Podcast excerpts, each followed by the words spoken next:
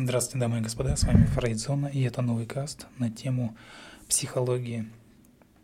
Хочется продвигаться дальше в плане отношений мужчины и женщины, в плане их а, интима, их близости. И сегодня хотелось бы поговорить о терапии.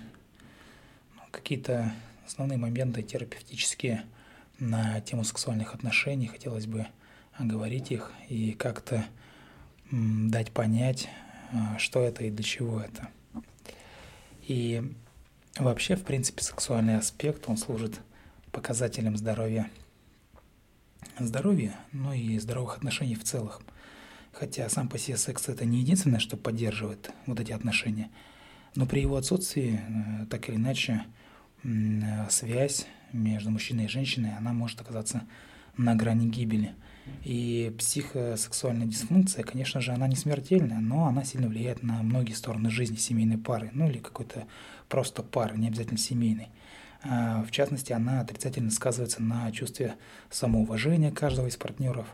Естественно, пагубно отражается на поведении их там в работе, например. К счастью, опять же, существует масса способов решить эти проблемы – это и психотерапия, это сексотерапия, это поведенческая терапия, консультирование по проблемам брака, консультирование по проблемам взаимоотношений.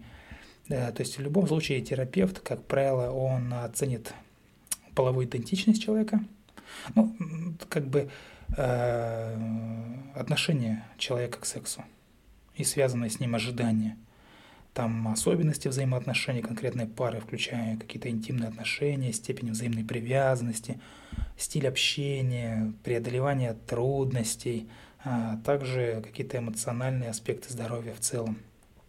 Лечение может включать в себя и ознакомление с сексуальными реакциями, с техниками, а, способами укрепления близости с партнером, а также рекомендации в области, опять же, литературы для прочтения, почему бы и нет – каких-то даже бывает совместных упражнений, бывает и такое. И, ну, к упражнениям можно что отнести? Обсуждение, экспериментирование, каких-то предпочтений, изучение фантазии друг друга, это нормально. И для адекватных сексуальных отношений необходима уверенность в себе. А, опять же, психический какой-то физический стимул, способность сосредотачиваться на мыслях, ну или на поведении сексуальном – все, что так или иначе идет в разрез с этими условиями, может нарушать контакт. Если один или несколько из этих факторов регулярно отсутствуют у пары, ну, понятное дело, что это рано или поздно может вылиться в какую-то серьезную глобальную проблему. И уверенность в себе, то есть знание того, что вы ведете себя сексуально, ваш партнер находит вас сексуально привлекательным, уважает ваши желания, в данном случае играет решающую роль – и ничего так пагубно не сказывается на уверенности в своей сексуальной состоятельности, как пренебрежительное отношение со стороны партнера, вызывающее тревогу, приводящее к неудачам э, в плане интима. И впоследствии человек начинает бояться повторения этой неудачи и того, что он там, ну или она не сможет э, возбудиться и сделать все как надо – и этот страх, он укореняется, укореняется крайне глубоко, поскольку препятствует возбуждению, неспособности как-то расслабиться. А вот эта неспособность расслабиться, естественно, нагнетает и усиливает тревогу.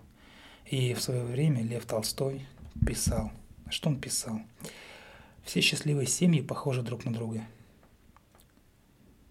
Но каждая несчастная, несчастливая семья несчастлива по-своему – и здоровые сексуальные отношения подразумевают, что вы снова и снова влюбляетесь в своего избранника.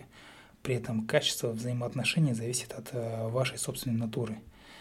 Скорее всего, они будут складываться хорошо, если вы счастливы и уравновешены. Но если вы недовольны своей жизнью, то вам придется поработать над собой прежде, да, до того, э, чем рассчитывать на какое-то счастливое будущее.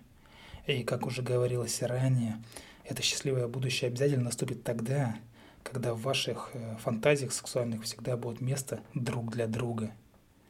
Надеюсь, посыл этого каста ясен о том, что проблемы решаемы, и решаемы они путем доверия друг другу и обсуждения проблемы, в том числе с привлечением специалистов. А лучших специалистов вы можете найти на телеграм-канале Фрейдзона, ссылочку на него я оставлю в описании к касту. С вами была Фрейдзона. Любите психологию, изучайте психологию. Всего доброго. Пока-пока.